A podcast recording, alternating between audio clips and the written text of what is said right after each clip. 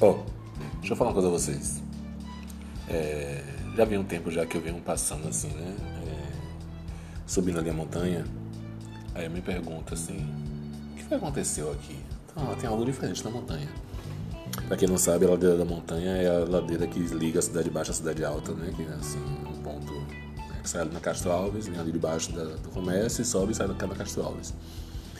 Aí nessa ladeira era conhecida por ter várias casas de tolerância, né? Várias casas, bordéis, casalos vermelhos, como você quiser chamar, puteiro, tanto faz. Aí todas as vezes que eu passo, já havia um tempo que eu venho me perguntando isso, e hoje novamente eu passei e fiquei olhando assim, cadê as putas da montanha? Não sei o que aconteceu hoje, as casas estão lá tapadas, tapadas assim, porta tapada, cimentada, janela cimentada, só tem um contorno e pintadas de colorido, de amarelo, de verde, de azul, que eu acho que foi a prefeitura que pintou.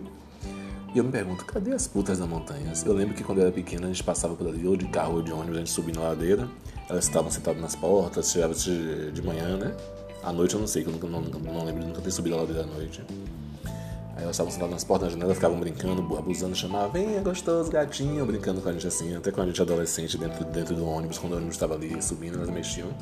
E hoje eu parei e fiquei pensando, cadê as putas da montanha? Sumiram, você sabe? Porque eu não sei. Curioso, né? Dá para fazer uma pesquisa sobre isso.